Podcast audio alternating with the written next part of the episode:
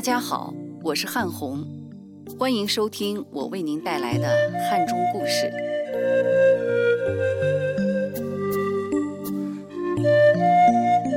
虎年春节刚刚过去，在这里，汉红祝大家虎年虎虎生威，吉祥如意，平安健康。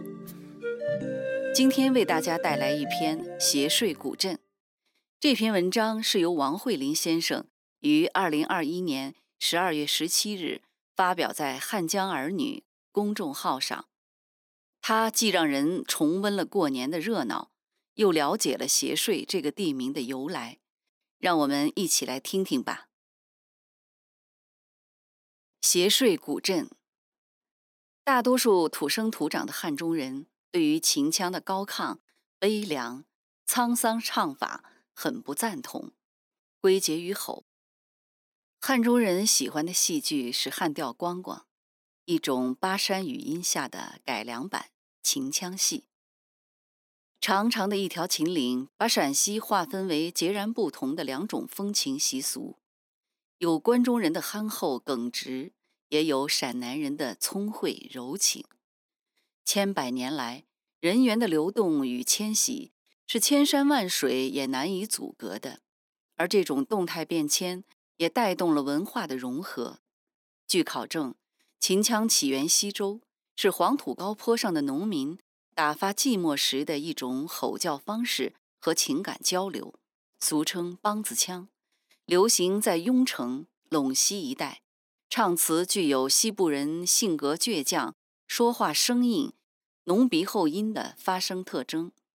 秦朝以后，特别是安史之乱后的唐代，关中人大量向汉水流域逃亡，秦腔首先被关中人带入阳县，在语言和唱词上做了一些改变，把汉中人的婉转柔媚融入其中，喜闻乐见，以至于扩大到包城、城固、南郑，从而形成了独特的剧种汉调光光。如今。这种戏曲演唱方式虽然萧瑟少闻，其他地方几乎绝迹，但在南郑县的斜税镇却被保留了下来，也成了陕南地区唯一一个传承发扬汉调光光戏的地方。当然，现在还是首批国家非物质文化遗产被保护的项目之一。临近年末，走在斜税镇上。经常会听到锣鼓的声音，那是这里的人们在排练斜税社火，或者自娱自乐。他们在练习汉调光光戏，一种老中青都喜欢的传统节目。井字形的街道并不长，有前街与后街的分割。老人们说，这里原先叫萧亭坝，是一条具有千年历史的古街道。因为汉王刘邦在汉中做汉中王时，他的丞相萧何大多时间都住在这里。因为萧何是一个平定国家、安抚百姓、供应粮饷、不断绝运粮通道的能臣贤相。后来的人为了纪念他，就把这里的街道命名为萧何街。现在街头还保存着萧何主导修凿的鹿头堰。在张平栽植的古柏树，为刘邦军队创建的养马场等，只是时代更替，到了唐宋明朝，汉中陆续有了湖广滇川的外来人员，他们大多喜欢老乡结帮。那时候，萧亭坝的下街属于包城县管理，南方人离不开江河，就聚集在这里。下街中十之八九都是湖广人。就有人把下街叫做湖广街，而上街大多是本地人，属于南郑县辖区。两个县为了协商税收，就在街道中段的南路寺设置了征税的统一机构，凡事协商，才有了协税的名号。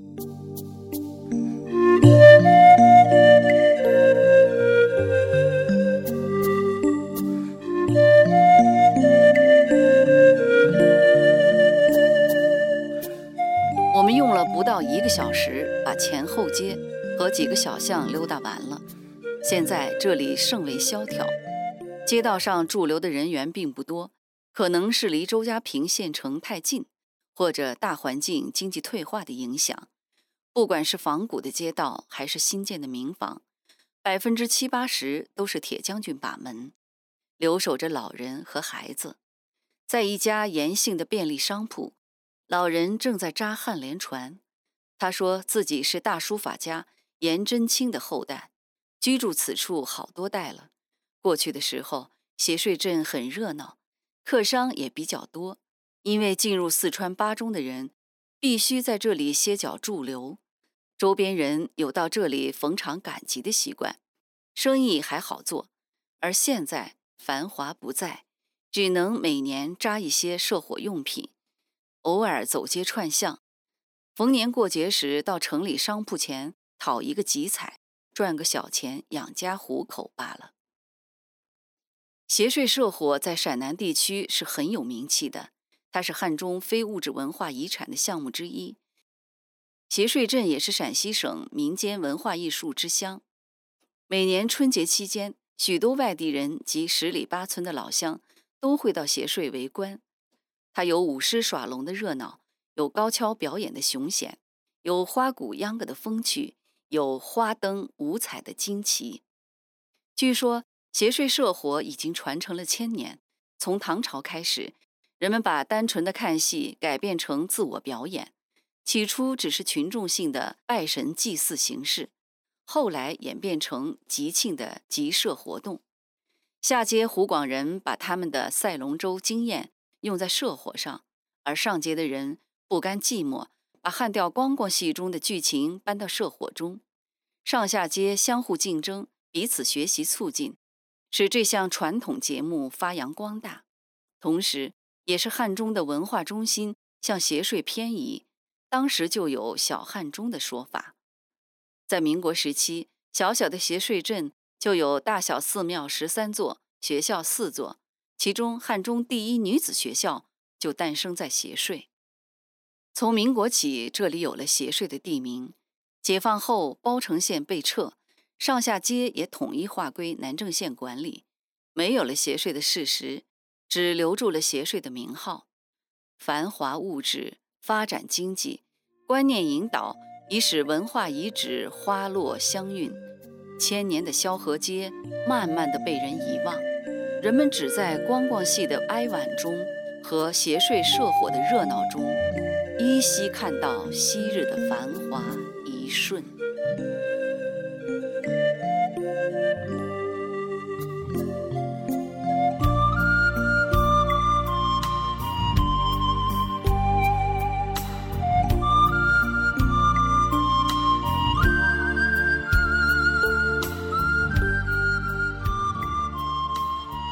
您刚才收听的是汉红带给您的汉中故事。如果您还有关于汉中的有趣故事或文章要与大家分享，请您在喜马拉雅客户端给我留言。谢谢大家收听。